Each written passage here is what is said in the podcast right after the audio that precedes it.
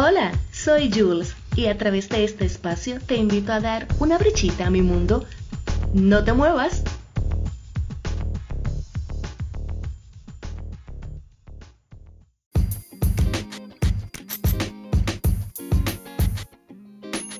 Hello, mi gente, que lo que, señores, ya el viernes es día de San Valentín el famosísimo San Valentín, amado y esperado por muchos, especialmente muchas, y odiado por otros. Hoy vamos a tratar un poquito sobre el día de San Valentín, sobre las costumbres, las cosas que la gente hace y que en verdad deberían parar de hacer, y las otras, pues que son bonitas y que es bueno que se sigan haciendo para mantener la tradición. Así que quédense ahí.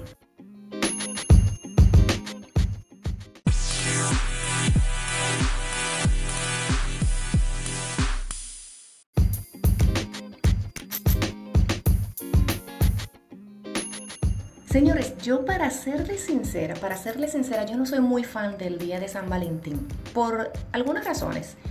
Primero porque, no sé, me parece muy fingido eh, el comportamiento de la mayoría de las personas, no todos, obviamente, pero sí de la mayoría.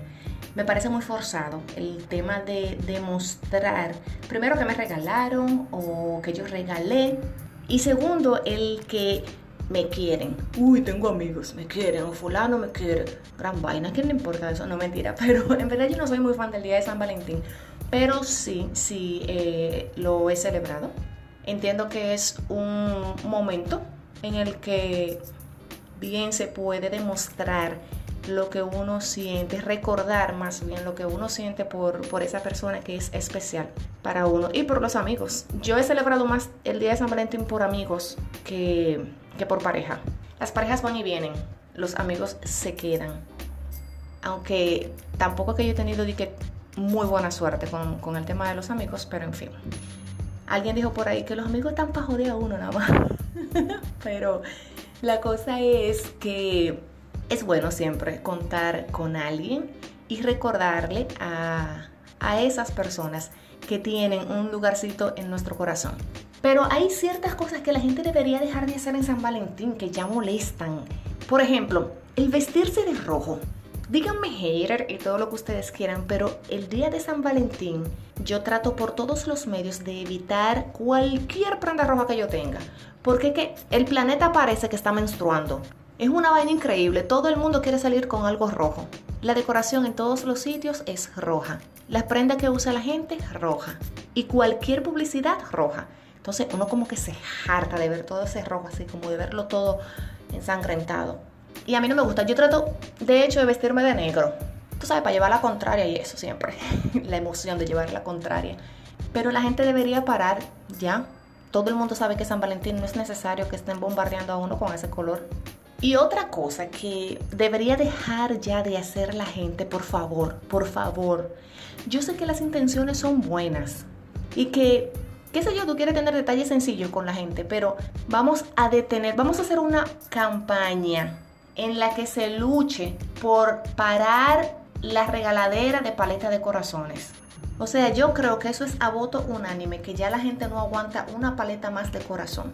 Ya sea la de los tres corazoncitos o la que un solo corazón que lleva un mensaje. Pero en verdad, ya hay que dejar esa vaina.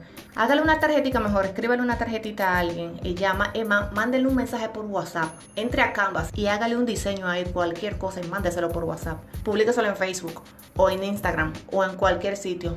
Pero ya párele a la paleta de corazón. Como dicen los mexicanos, ya párele, güey. O sea, ya no más. Ya no más.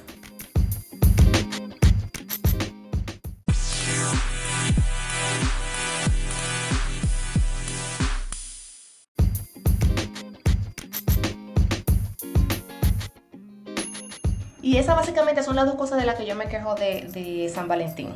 De esas dos y que no me regalen. no, lo de regalo es relativo. En verdad yo no soy muy materialista. No, no le doy tanta importancia a eso. Ahora bien, a mí sí me interesa, me gusta el detalle de, de pasar ese día con la persona a la que tú realmente quieres, a la persona que tú amas. Para mí eso no tiene precio. Y lo prefiero a cualquier regalo material. Y yo sé que muchísima gente también coincide conmigo en ese tipo de gustos. O por otro lado, yo soy muy amante de los regalos personalizados. Es decir, yo prefiero que tú me regales algo que me identifique o que me caracterice a que tú me compres un regalo caro. Por ejemplo, digo una Pandora. A mí no me venga con Pandora porque yo tengo un reloj, un reloj X. Y a mí se me olvida ponerme el reloj. Lo único que a mí no se me olvida ponerme son los aretes, porque para mí andar sin arete es como andas sin ropa interior. Pero después de que yo me lo va a comprenda, que, que con cadena, que con pulsera y vaina, mijo, a mí se me olvida ponerme esa vaina. Pasan los años. Yo tengo una cadena que mami me regaló cuando yo cumplí 16 años. Y yo tengo esa cadena guardada intacta. Porque es que a mí se me olvida ponérmela. Pero hay un tema que yo quiero abarcar con esto de San Valentín que a mí me preocupa mucho, me da tapenita en verdad. Y, no lo quiero dejar pasar porque yo sé que muchos hombres me lo van a agradecer. y es el tema de el regalo a los hombres. ¿Cuántos hombres sufriendo de verdad en el mundo entero por el tema de su regalo en San Valentín? ¿Tú sabes lo que es que esos hombres matándose? Bueno, ni tanto porque en verdad los hombres regalan por imposición en la mayoría de los casos porque se sienten con la responsabilidad de que tienen que regalar ese día porque si no, ya tú sabes, la guerra que le espera o porque literalmente le han dicho, eh, le ha dicho a su pareja, mira, quiero que me regales tal cosa para San Valentín. Y eso es sí o sí. Aunque ese no es el punto. El punto que quiero tratar es cuando son ellos que tienen que recibir el regalo. Hay cuántos hombres en el mundo sufriendo por esas medias, por ese pañuelo que les regalan, por esa corbata. Pero tú escuchas a los hombres al grito con eso del regalo. Entonces yo me mato, me esfuerzo, gasto no sé cuánto comprando un regalo a esta y siempre le vienen a uno con pañuelos, con pantaloncillos, con medias, como que el tipo no tiene ropa interior. Pero eso no es lo chulo del caso, lo chulo del caso es que es el mismo tipo de regalo que le toca el Día del Padre. Y es el mismo tipo de regalo que le puede tocar en Navidad o en cualquier otra fecha especial. Ah, pasó cumpleaños también, ¿tú supiste? Entonces, yo entiendo que esos infelices van un poco forzados. Yo entiendo también que la parte de regalarle a un hombre es difícil, no es necesariamente porque la mujer por salir de ti o porque o por gastar menos te quiere regalar unas medias o, un, o una, un, pañuelo, qué sé yo, sino que regalarle a los hombres es difícil en comparación con las mujeres, porque para la mujer hay 20.000 vainas que tú puedes comprar en todas las facetas. Para los hombres se torna un poco delicado porque las cosas que tú podrías regalarles fuera de ropa o de prendas ya son cosas para el vehículo, quizás artículos de viaje, no sé, pero entonces son cosas que cuestan yo por eso prefiero siempre el tema de los regalos personalizados. Hay muchas cosas que tú puedes eh, regalar, detalles que tú puedes tener, incluso que tú los puedes armar tú mismo. Ah, otro, otro regalo que ya tiene a los hombres harto es el tema del desayuno. No solamente que lo tienes harto, sino que a ellos, aunque no lo admitan en muchos casos, le da cosita que le lleven ese desayuno con estos globos y, esta, y toda esta decoración llamando la atención que es inevitable que alguien, donde sea que se lo hayan llevado, se dé cuenta que le están regalando. Entonces los hombres son un poquito más cohibidos en ese, más tímidos en ese tipo de cosas. Yo creo que es lo único que son tímidos realmente. Pero en fin. Entonces hay muchas ideas y cosas que uno puede hacer y que yo sé que a ellos les agradan.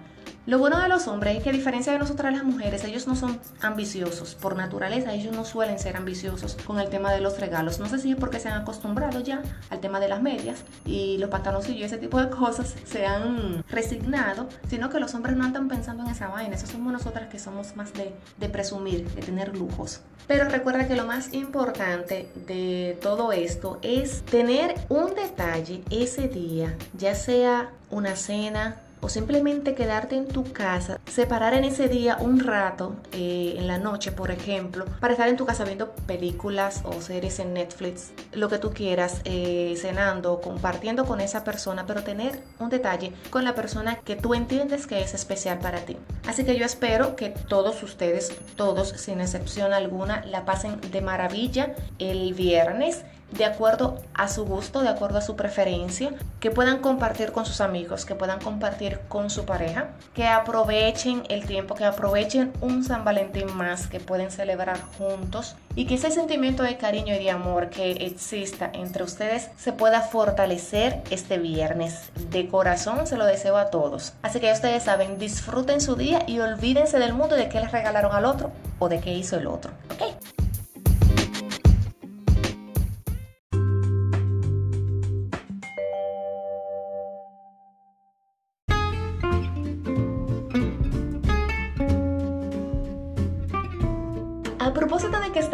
En amor, yo les voy a recomendar una película hermosísima. Es una historia de amor.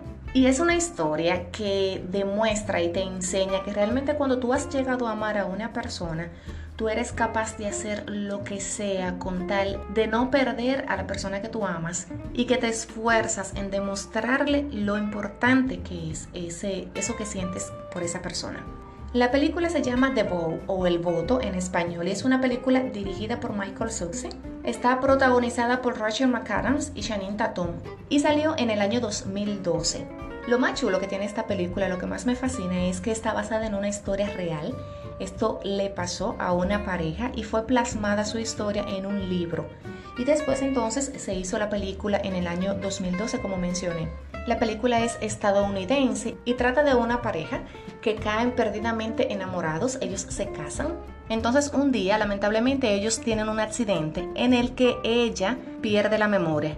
Ella pierde sus recuerdos de unos años hacia acá, incluyendo cuando lo conoció a él y cuando se casaron y todo lo que tenía que ver con su matrimonio.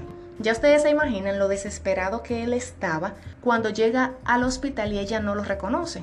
Pero no solamente eso, sino que su familia no estaba de acuerdo con ese matrimonio, así que hizo todo lo posible porque ella, que estaba histérica al no saber quién es él, se alejara de quien era su esposo. Pues resulta que él hace hasta lo imposible por reconquistarla y tratar de hacer las mismas cosas que le cautivaron a ella de él. Y así logra enamorarla de nuevo. Y bueno, no les voy a contar el final, no les voy a arruinar el final de la película, pero la película es bellísima y es una opción para este día de San Valentín, para el viernes, de compartir con la persona a la que usted quiere. Así que véala, The Vow o El Voto. Espero que te haya gustado el contenido de hoy. Recuerda que si tienes algún tema o pregunta que te gustaría que aborde aquí, así como cualquier comentario, saludito o sugerencia, puedes escribirme al correo elmundodejules.gmail.com o por mensaje directo en mis cuentas de Twitter e Instagram como JulieADRO. Hasta la próxima, les quiero, chao.